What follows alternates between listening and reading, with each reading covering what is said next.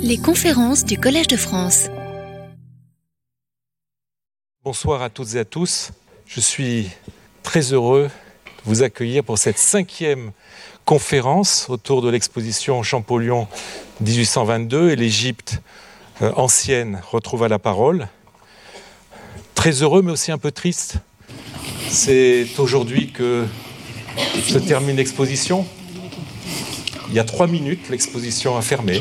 Une exposition qui a, attiré, qui a attiré énormément de monde, puisque euh, d'après les dernières statistiques que j'ai eues, on atteint les 8000 personnes, ce qui est euh, énorme. Et euh, voilà, c'est donc la, la fin d'un grand mois qui a été très intensif, avec, vous avez vu, la leçon inaugurale de Champollion, des conférences, etc. Alors, on termine sur un sujet qui vous paraît peut-être annexe, cette statue qui est postérieure à Champollion.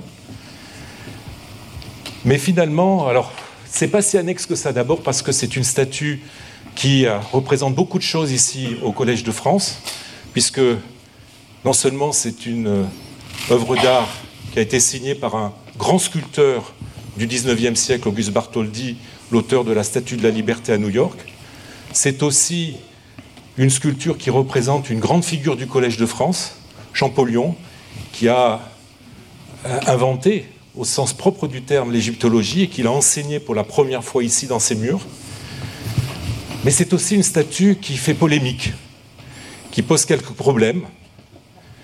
Et je dois dire que, en concevant cette exposition, je ne voulais pas que le problème soit mis sous le tapis, et j'ai essayé de, faire en sorte que le problème de la statue de Champollion soit aussi euh, traité dans cette exposition, mais de façon à, pouvoir donner au public euh, de quoi penser sur des bases solides.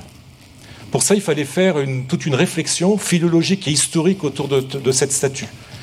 Et puisque c'est finalement par la compréhension qu'on arrive à avancer et euh, à oublier certains contresens, certains préjugés. Et donc, euh, eh bien, euh, j'ai proposé à Julien Aubert de la Pierre de s'occuper, euh, d'être commissaire de la dernière partie de l'exposition et de rédiger toute la partie dans le catalogue qui traite de la genèse, mais aussi de l'interprétation de cette statue. Et donc, voilà, Julien est quelqu'un qui, depuis des années, travaille sur les archives d'Auguste Bartholdi au musée de Colmar. Le hasard a bien fait les choses parce qu'il se trouve qu'il euh, a eu pendant deux ans un contrat euh, Collège de France, Bibliothèque nationale, qui était rattaché à ma chaire, et donc euh, il a pu comme ça travailler en plus de, ce qu'il faisait à la Bibliothèque nationale, aussi sur, l'exposition. Et donc, je, crois qu'il a fait un, travail remarquable qu'il va vous présenter ce, soir. Donc euh, voilà, Julien est quelqu'un qui euh, est spécialiste de l'histoire des collections et on va dire de, de la transhumance des objets archéologiques ou muséaux. voilà, et, donc euh, de ce point de vue-là, il était plus, en plus du travail qu'il a mené sur les archives du musée Bartholdi, il était tout à fait armé pour pouvoir affronter le problème de cette statue, comment elle se contextualise comment elle s'inscrit, disons, dans un paysage à la fois artistique mais aussi intellectuel, et pour voilà, essayer euh, de, mieux comprendre ce qui actuellement fait l'objet d'une incompréhension. Donc, pourquoi, qu'a voulu dire Bartholdi Julien, c'est à toi, et nous attendons la réponse avec une impatience. Merci beaucoup euh, Jean-Luc. Merci de me permettre effectivement de parler de, cette sculpture ce soir. Bonsoir à, toutes et à tous. Je vous remercie de votre euh, présence ce soir pour donc terminer cette exposition. Je remercie en, particulier Monsieur l'administrateur et également Monsieur le Premier secrétaire d'ambassade de, l'ambassade d'Égypte d'être euh, présent ce soir. La statue de, Jean-François Champollion par Auguste Bartholdi marque la fin du parcours de notre exposition, tout comme celle du cycle de conférences. Elle accueille le visiteur euh, dans la cour d'honneur du collège et suscite régulièrement, Jean-Luc le disait, des questions. Parmi celles-ci, j'en ai sélectionné quelques-unes Pourquoi Champollion est-il au cœur du Collège de France? Que fait le savant sur cette sculpture, le visage grave, la main gauche soutenant sa tête Pourquoi a-t-il sa botte posée sur une tête de pharaon? J'en passe. En 2022, ces questions, nous sommes en droit de nous les poser. Ces dernières années, le déboulonnage de certaines statues représentant des personnages controversés, pratique issue d'une réflexion sociale qui est apparue aux États-Unis, a eu la vertu de nous faire à nouveau regarder ces œuvres qui agrémentent l'espace public. Des interprétations hâtives, erronées, non documentées font régulièrement l'objet de discours ou de publications autour de la statue de Champollion par Bartholdi. Très souvent, ces interprétations concluent à la nécessité d'annuler cette œuvre qui se révèle pourtant d'une grande profondeur intellectuelle et artistique. Nous sommes ici confrontés à un abus de la mémoire que je vais tenter de rectifier. Ce que je souhaite exposer ici ce soir, ce n'est pas une énième interprétation d'historien de l'art de la statue de Champollion, mais des faits, rien que des faits. Des faits qui se basent majoritairement sur des pièces d'archives conservées au musée Bartholdi de Colmar et aux archives municipales de Figeac.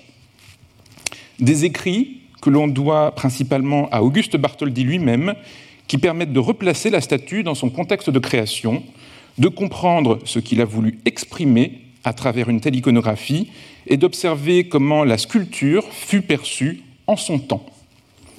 Mais avant d'aller plus en avant, revenons à ce que nous avons aujourd'hui sous les yeux, cette statue de Champollion par Auguste Bartholdi.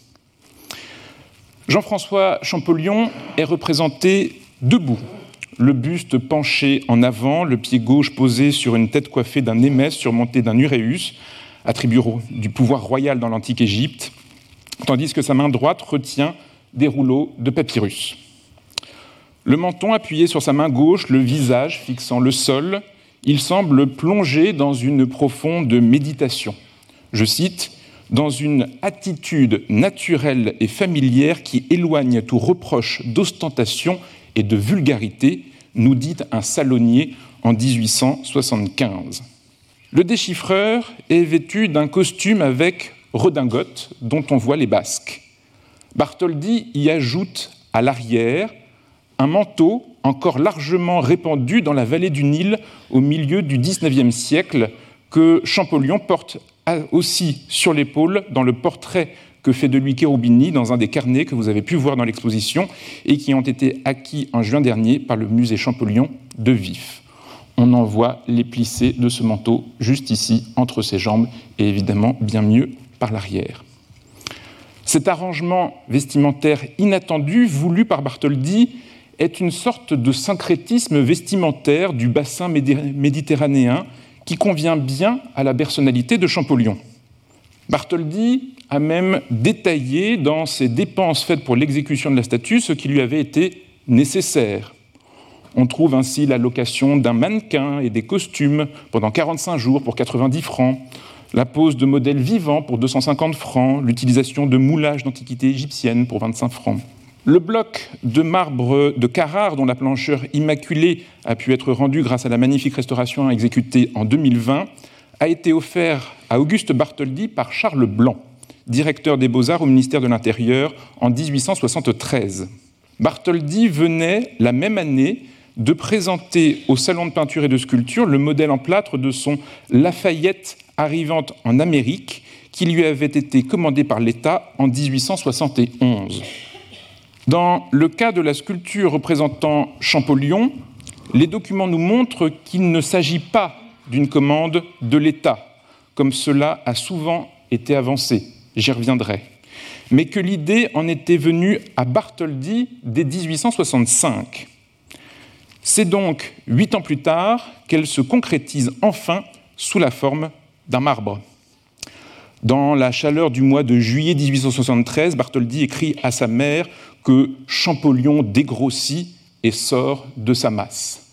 Pour réaliser ce marbre, il fait avant cela réaliser un plâtre qui est aujourd'hui conservé au musée de Grenoble, un plâtre donc exécuté pour la réalisation du marbre en 1873.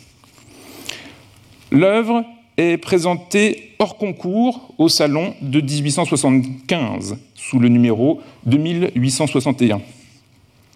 Les salonniers, ces commentateurs du salon, sont généralement élogieux, sachant, je cite, gré à M. Bartholdi d'avoir atténué avec autant d'art ce qu'a d'ingrat le portrait grandeur naturelle d'un homme beauté et pantalonné. D'autres sont plus dubitatifs.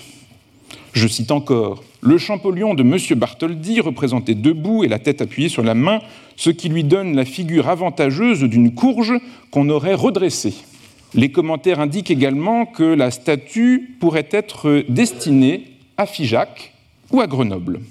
L'œuvre est finalement achetée au salon par l'État. Acquis, achat de l'État a posteriori et commande de l'État et commande préalable de l'État sont donc deux choses bien différentes.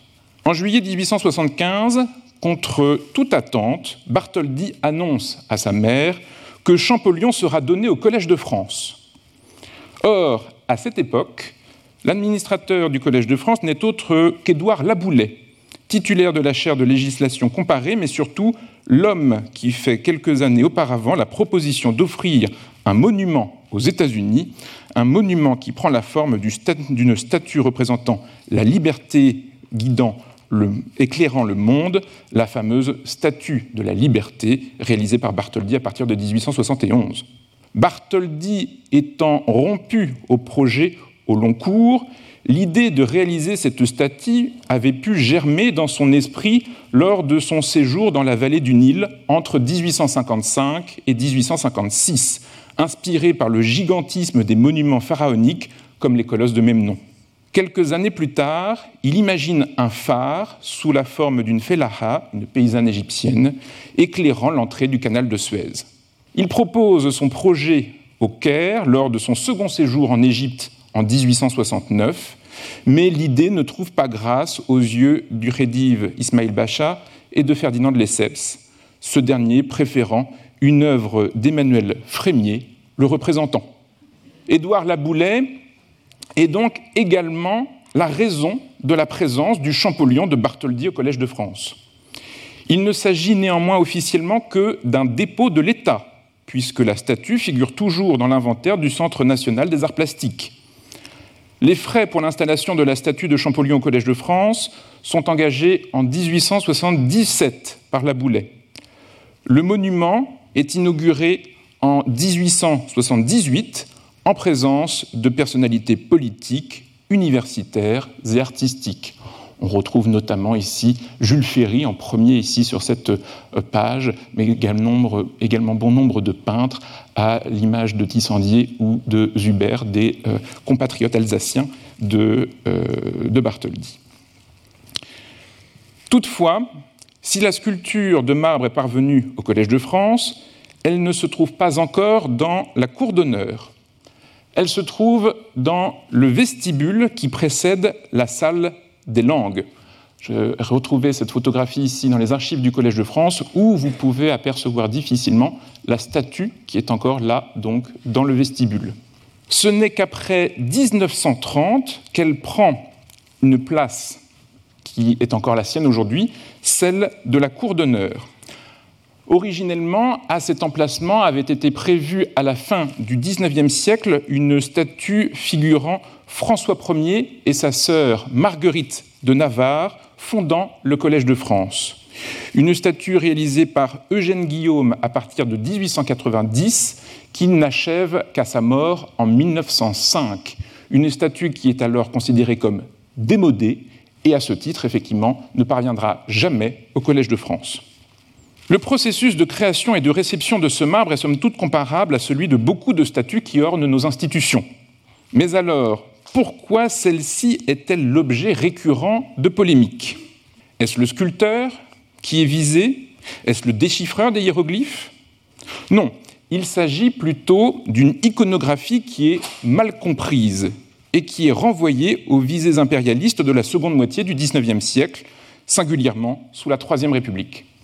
Ainsi, bien avant les dégradations, mutilations ou destructions de statues de généraux confédérés aux États-Unis en 2015 et 2017, et même avant la décapitation de la statue de l'impératrice Joséphine à Fort-de-France en 1991, par ailleurs détruite par des activistes en 2020, c'est l'historien, écrivain et traducteur Anwar Loua qui, en 1988, dans l'ouvrage Rivages et déserts, tira l'un des premiers coups de semonce contre la statue de Champollion. Voici ce qu'il en dit. Le voilà le grand homme chez lui, un occidental vigoureux d'un galbe parfait, engoncé dans sa redingote, un académicien mondain sortant sans doute d'un salon de la capitale. Son élégance ne l'empêche cependant pas de perpétrer, de perpétrer un geste agressif. Il pose son pied gauche sur la tête d'un pharaon. Ainsi campé, penché de haut, le menton soutenu par son poing fermé, le coude butant contre son genou plié, il réfléchit et fait réfléchir. Prend-il contact par ce pied avec un monde souterrain? Cherche-t-il, au-delà des siècles, un point d'appui sur le cerveau même d'un règne décapité? Cherche-t-il, au-delà des siècles, un point d'appui, ou bien se plaît-il à écraser définitivement un adversaire qu'il a vaincu? Anwar Luka poursuit l'équilibre plastique du personnage exclu ici, toute ambivalence, alors qu'éclate le paradoxe de sa posture.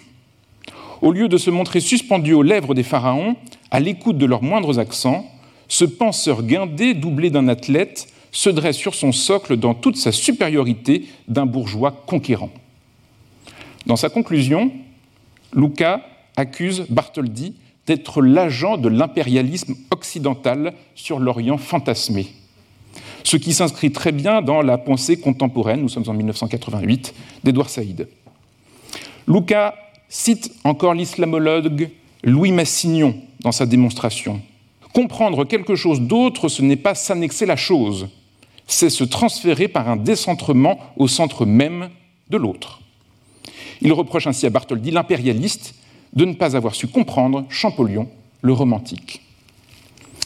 À la suite d'Anwar Luka, l'usage des réseaux sociaux, à partir des années 2000, a eu pour conséquence la multiplication des analyses biaisées autour de cette statue de Champollion dans le mouvement des théories postcoloniales. Le déchiffreur, tout comme le sculpteur, n'ont pourtant a priori pas grand-chose à voir avec la colonisation, mais le pied sur la tête du pharaon, que certains qualifient même de sacré, pose définitivement problème. Dans les langues sémitiques, vaincre se dit mettre sous son pied. Faut-il ainsi y voir une humiliation infligée à l'antique civilisation égyptienne, à l'Égypte en tant que nation, à l'Orient? C'est ce que pensent certains, même dans les milieux académiques. Cela contribue évidemment à enrichir des polémiques récurrentes contre cette œuvre en France comme en Égypte, où l'on va jusqu'à imaginer l'installation face à l'ambassade de France au Caire d'une statue figurant Akhenaton ou Ramsès écrasant de son pied la tête de Champollion.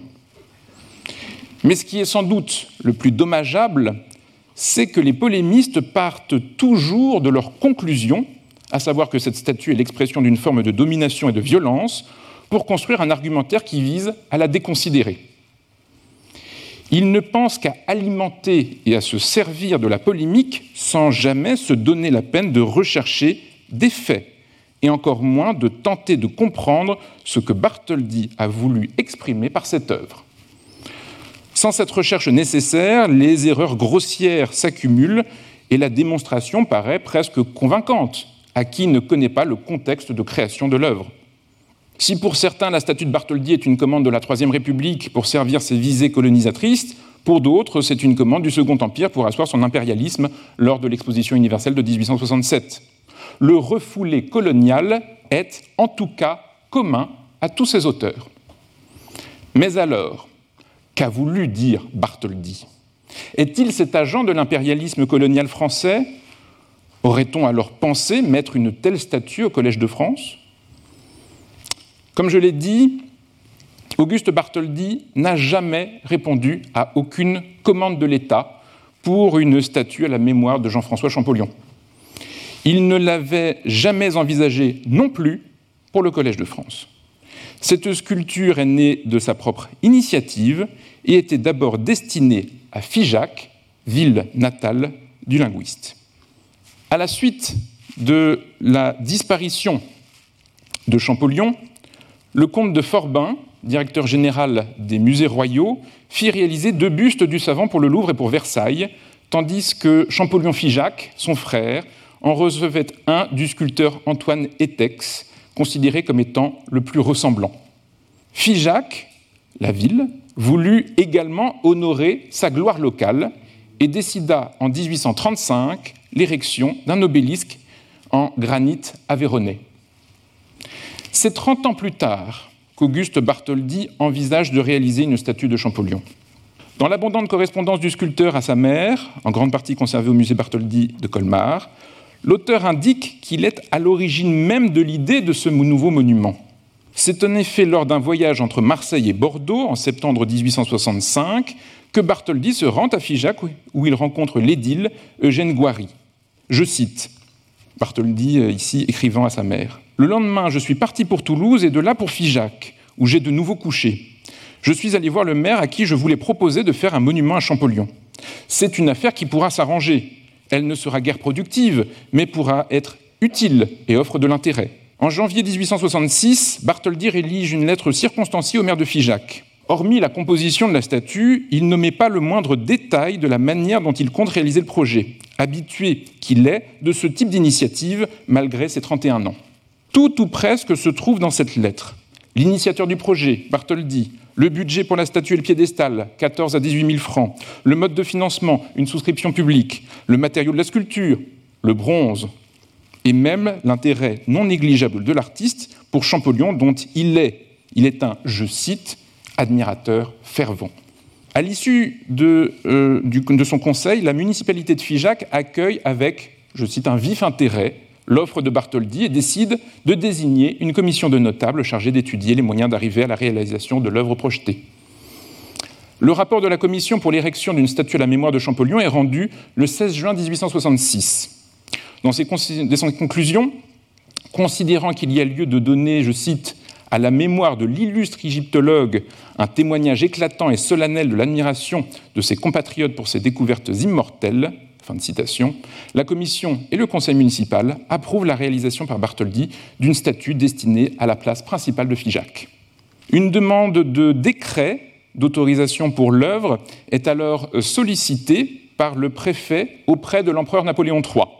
Une souscription publique est lancée et un premier crédit de 1000 francs est voté par la municipalité. Informé de cet heureux résultat, Bartholdi fait part de sa très grande satisfaction au maire de Figeac. Deux comités pour la souscription sont alors organisés. Celui de Paris est dirigé par Aimé Champollion, fils de Jacques-Joseph Champollion-Figeac, et est notamment constitué de Ferdinand de Lesseps et de l'égyptologue Emmanuel de Rouget, égyptologue très dévoué à la mémoire de Champollion, rappelle Bartholdi. Ce dernier envisage déjà d'y intéresser les hommes de pouvoir à l'instar de l'empereur, du prince Napoléon et du vice-roi d'Égypte, Ismaïl Pacha. C'est également à la suite de la réponse favorable du conseil municipal de Figeac en ce mois de juin 1866 que Bartholdi mentionne l'envoi prochain du modèle réduit du monument. Le maire de Figeac multiplie alors les courriers requérant le haut patronage du préfet, du sous-préfet et les sollicitant au passage pour une subvention afin d'ériger une statue digne de cette grande figure historique. Malheureusement, le premier espoir de subside devant venir du Conseil général en septembre 1966 est cruellement déçu, le refus étant justifié par l'insuffisance de ressources départementales. En 1866, les deux premiers modèles en terre que vous avez euh, pu euh, voir dans l'exposition sont prêts dans l'atelier de Bartholdi. La première en terre grise, ici à droite, figure le savant, la tête légèrement tournée, méditant, assis sur un mastaba, petite banquette que l'on trouvait alors souvent devant les maisons de Haute-Égypte. Sa main gauche s'appuie sur une tête colossale qui semble être l'ébauche de celle d'un sphinx. La seconde, en terre brune, abandonne cette disposition. Champollion est représenté debout, la main gauche portée au menton, la main droite sur la cuisse opposée, le pied gauche sur une tête de sphinx. En janvier 67, l'autorisation d'ériger une statue à Figeac n'est toujours pas acquise auprès de la préfecture et le sculpteur s'impatiente depuis déjà plusieurs mois. Il est demandé à Bartholdi de fournir un projet un peu plus régulier, mais il ne peut envoyer que euh, la photographie du modèle de la statue n'ayant pas encore terminé les plans définitifs.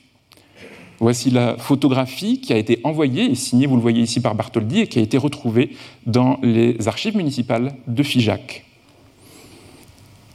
C'est au même moment que le maire de Figeac fait part au préfet du Lot de l'idée d'exposer l'œuvre à l'exposition universelle de Paris, ce qui, je cite, contribuerait considérablement au succès de notre entreprise en la mettant en lumière au moment de la réunion à Paris d'un grand nombre de notabilités en tout genre qui pourront prendre part à la souscription.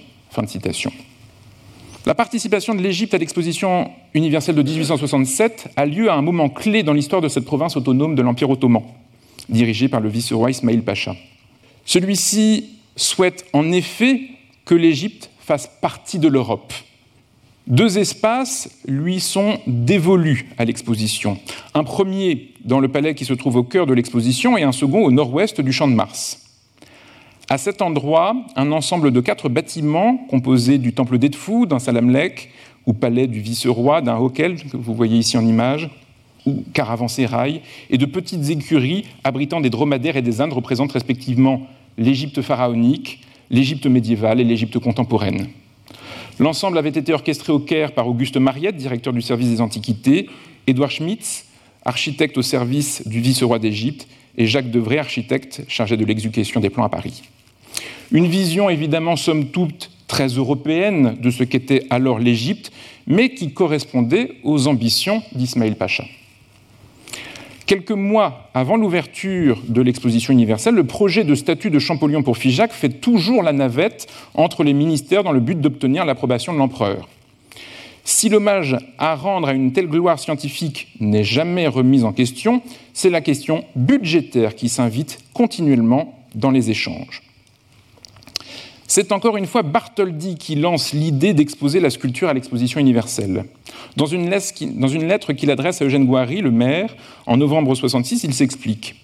Il m'est venu une idée que je désire vous soumettre. C'est d'exécuter la statue de Champollion pour l'exposition universelle.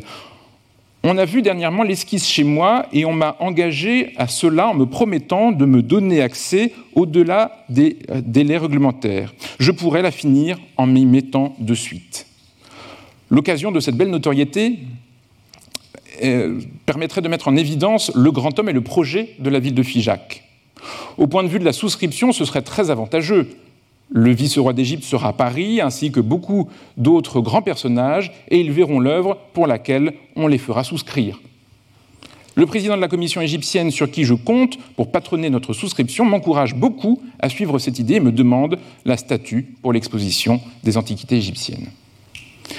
C'est ainsi qu'Auguste Bartholdi se rapproche d'Auguste Mariette, commissaire général pour l'Égypte à l'exposition universelle, à son arrivée du Caire à la fin de l'année 66. Mais là encore se pose la question du financement de la statue que Bartholdi n'imaginait alors plus en bronze, mais en plâtre, afin de respecter les délais. Ce plâtre, que vous voyez donc juste ici, devant la reconstitution du temple d'Edfou à l'exposition universelle, qui resterait alors la propriété de la ville de Figeac, est ainsi envisagé comme un modèle permettant de recueillir les fonds nécessaires à la réalisation du bronze. Séduit, le maire de Figeac donne son accord et Bartholdi se met aussitôt au travail, puisqu'il ne reste que peu de temps. La statue de 2,40 m est visite dans l'atelier de Bartholdi dès le mois de février 67. Les impressions des visiteurs sont plus que favorables.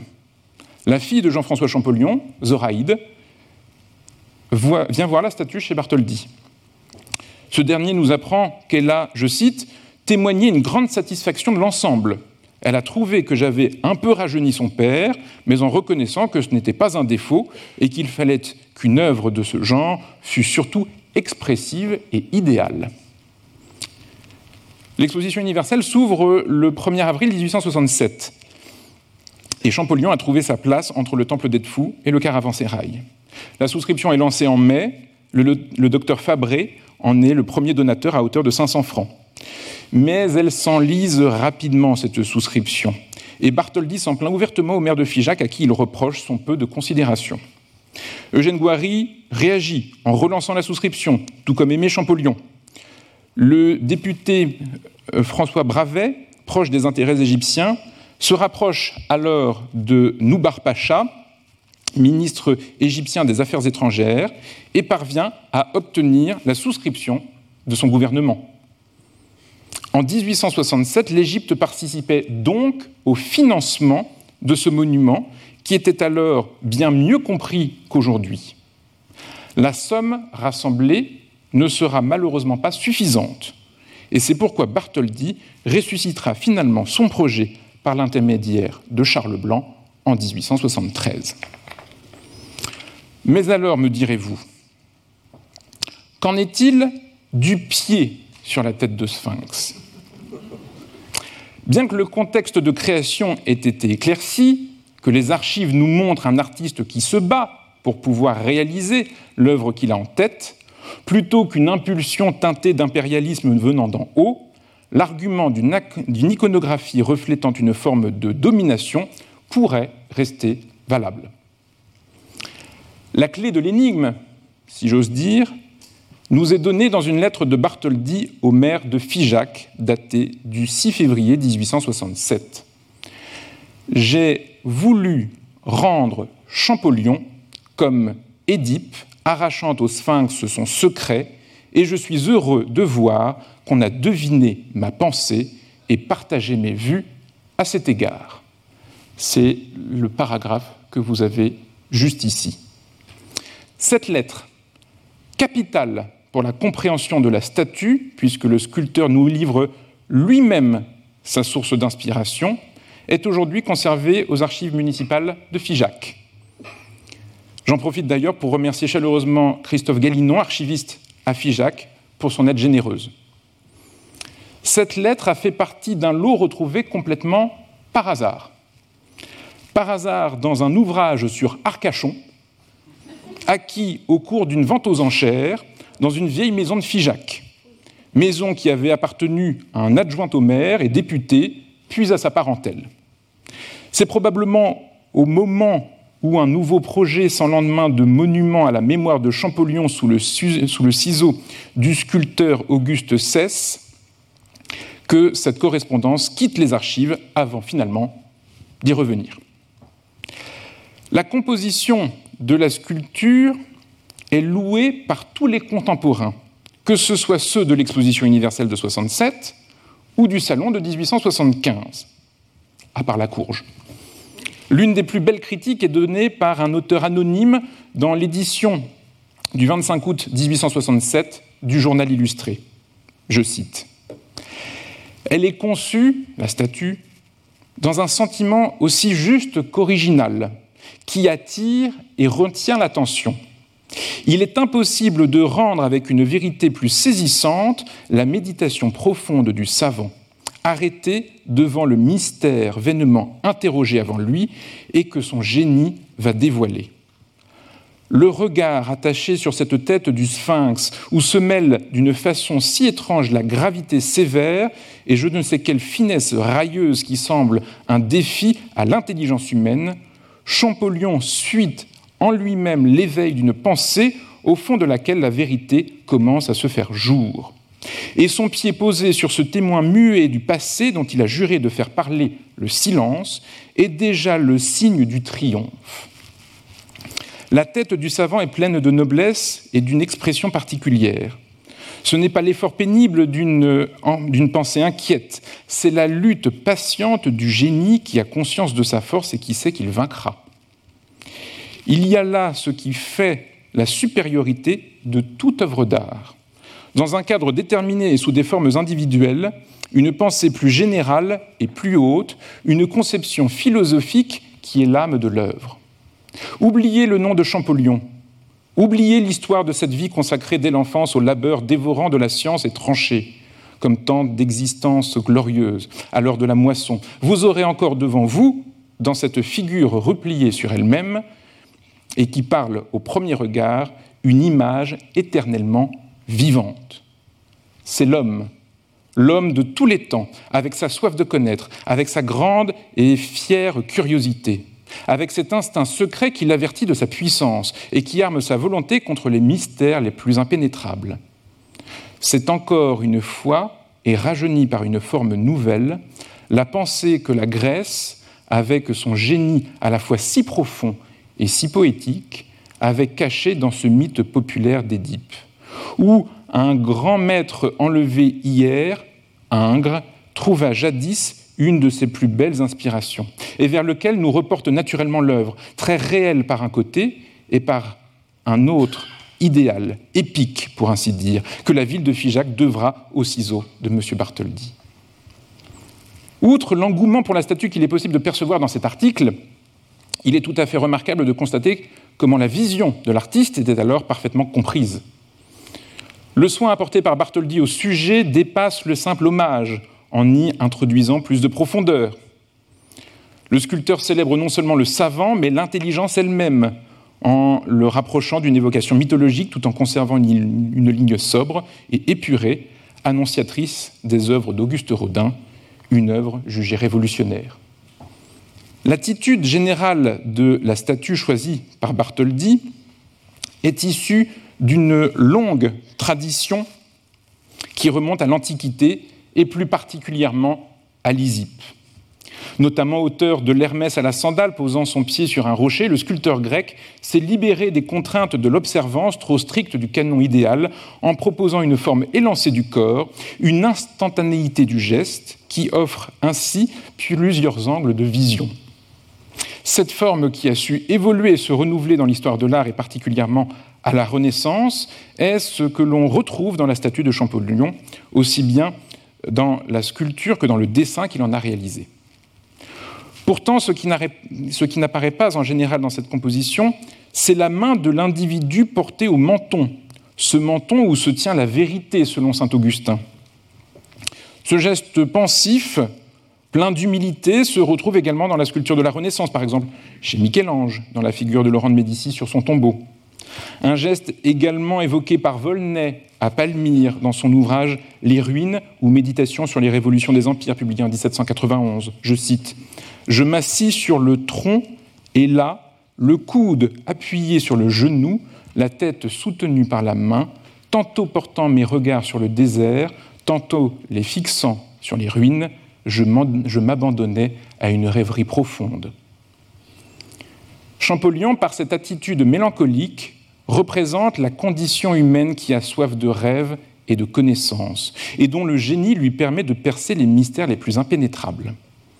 C'est à ce titre que Bartholdi associe cette figure à Édipe, héros grec qui résolut l'énigme de la Sphinge, monstre mythologique envoyé par Héra qui ravage les alentours de Thèbes.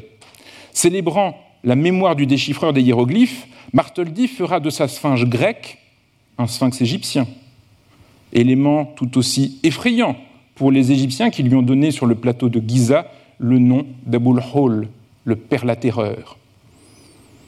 La tête de sphinx située au pied de Champollion frappe d'ailleurs par son réalisme archéologique. Bartholdi lui donne les traits du pharaon Ramsès II, aisément reconnaissable à son nez aquilin, que le sculpteur a notamment pu observer sur les colosses de Mitraïna, l'ancienne Memphis, lors de ses séjours en Égypte. L'intention du sculpteur est parfaitement limpide et comprise de ses contemporains. Le Champollion de Bartholdi n'est pas l'expression d'une victoire arrogante. L'attitude courbée du corps le montre d'ailleurs fort bien. Mais l'image du héros qui ravit au sphinx son secret, la compréhension des hiéroglyphes. Elle se rapproche d'ailleurs de l'interprétation qu'en avait Chateaubriand dans ses Mémoires d'outre-tombe. Champollion a déchiffré ces hiéroglyphes qui semblaient être un sceau mis sur les lèvres du désert et qui, répandaient dans et qui répondaient dans leur éternelle discrétion.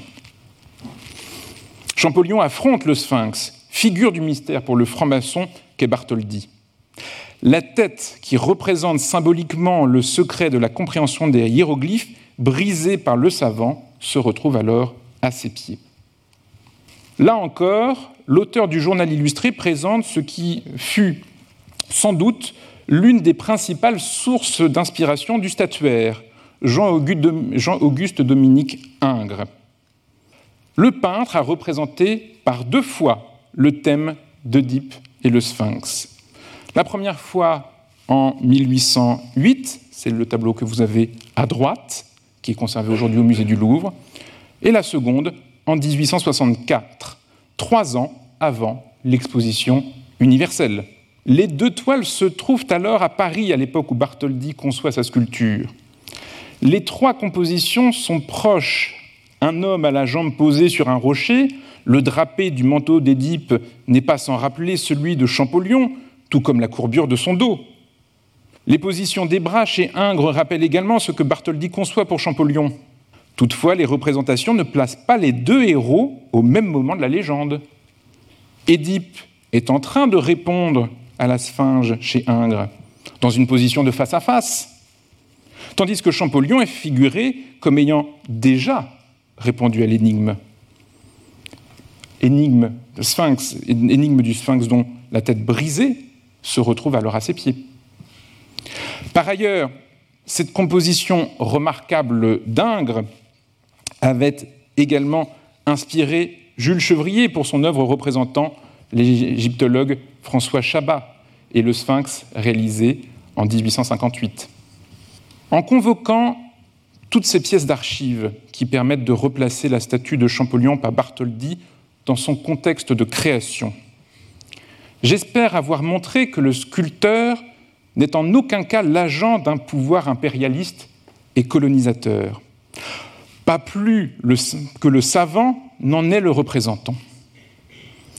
Le geste de Champollion n'est pas un geste guerrier ni violent. Il se veut au contraire respectueux de la dignité du peuple égyptien et de la grandeur de sa civilisation. Un véritable amour pour l'Égypte anime les deux hommes. Si triomphe il y a, c'est celui de l'esprit humain. Si victoire il y a, c'est celle de l'intelligence. Et c'est en cela, bien plus que dans une supposée expression de domination violente d'une civilisation sur une autre, que cette statue est le reflet de son époque. Quelle œuvre d'art d'ailleurs ne l'est pas. Époque qui porte comme valeur cardinale le progrès et la connaissance scientifique. La statue de Champollion par Bartholdi célèbre par son mélange de réalisme et de symbolisme, le fait que même les mystères les plus profonds sont accessibles au génie humain à force de travail. Quoi de mieux pour accueillir le visiteur dans ce temple du savoir qu'est le Collège de France? Je vous remercie. Retrouvez tous les contenus du Collège de France sur www.colège-2-france.fr.